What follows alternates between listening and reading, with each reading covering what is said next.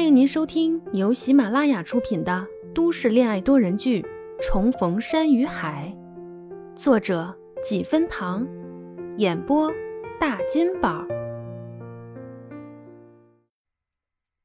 第八十二集。出去动作慢，洗漱完回到床上的时候，徐佳年也早已经洗完澡，坐在床上招呼他，手里还端着一盘樱桃。等他上去，特意挑了个大颗的放在了他的嘴边。我不吃，已经刷牙了。初旭忙着刷朋友圈，拒绝了。徐佳年不依不饶地喂着他，得意地说：“我买的，你尝尝。”不是放门口的那箱吗？你买的？徐佳年点头，趁他不注意，自己用嘴咬着樱桃，捧着他的脸。喂进他的嘴里，初旭一时没反应过来，被他偷袭了，当下有些恼羞，用手肘撞他，想不通，觉得他今天特别磨人。徐佳年笑，低头亲他，起初只是想亲亲脸和嘴角，后来就成了深吻。初旭挣扎了一下，徐佳年看出了他的意图，轻声的哄慰。我半个月之后就去研究所了。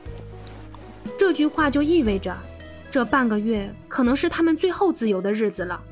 真进了研究院，徐佳年开始忙碌起来，以后怕是聚少离多了。再说，我还要实行你答应我的条约呢。之后半个月，徐佳年一直在这边陪着初旭。初旭白天上班，他就在家里买菜做饭。白日的忙碌都成了夜晚的归宿，两人亲密无间，不到半夜不肯停。被窝湿热，彼此的气息纠缠在耳边，说着情话，听得面红耳热，粗气直喘，最后遭殃的还是初旭。有几次晚上，徐佳年等初旭睡着后，又偷偷爬起来，在那儿悄悄地写着什么东西。有一回，初旭半夜起来找不到他。于是就披了件外套下床找他，看到书房那个缝隙里露出了黄色的光，进去书房。徐佳年，你半夜不睡觉在干嘛？初旭揉着眼睛叫他。徐佳年动作快，把手上的东西拿白纸一盖，就站起来把他圈在怀里。我吵醒你了。初旭困倦地窝进他的怀里。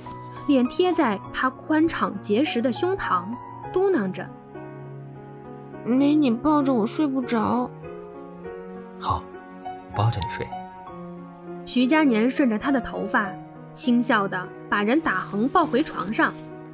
到了床上，窝在徐佳年的怀里，初旭没一会儿就睡着了。徐佳年低头看睡梦里的他，看他眉眼间的红点点。他白天还跟他抱怨，夏天还没怎么到，就有蚊子叮他了。他再往下看，他嘴唇很红，挨在自己的手臂外侧，嘴角上扬着，睡得挺高兴的。徐佳年低头与他亲吻，道晚安。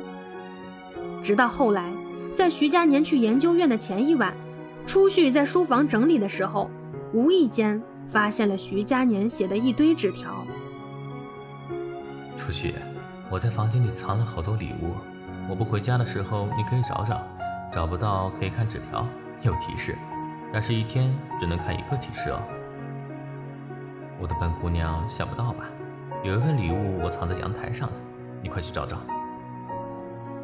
不开心，凡凡，我今天可能回不来了，你去找礼物吧，去房间里看看。宝贝，这条没有提示。只有我跟你说的悄悄话，想你了，宝贝。礼物是不是都被你找光了？等我，下次回来再给你准备。发现这些纸条的时候，初旭是真的感动，心头一软。徐佳年不是个心细的人，但他把他所有的温柔都给了他。徐佳年永远记得他承诺过他的事，哪怕事情再小。不过徐佳年也太小题大做了，他们现在在同一个城市，他忙，大不了他去看他。然而他还是低估了徐佳年的忙碌。他时常一周才回一次家，每个月又常常要出差。虽然每天都有电话的问候，但大多都是匆忙的。初旭怕他来回辛苦，又实在担心他，去研究院看了他几次，不过每次也都只能待一会儿，他就得回实验室了。有一回，他真是体验了一回白露的经历。大夏天的晚上。虽然温度相较白天有所降低，但还是热得难受。他在实验室外面等了大半个小时，徐佳年才出来。他憋着一张小嘴跟他诉苦：“徐教授，我怎么感觉我们还是在异地恋呀？”徐佳年松了松衬衫扣子，拿起手给他扇风：“宝贝，辛苦了。有好几次我都听见别人叫你徐教授。”都没你叫的好听。夏天衣服薄，徐佳年的手一贴上来，他就感受到他手心的温度，两人气息渐起。初旭抬头亲他，被人偏头躲过。在大门口呢，想干嘛？跟我来。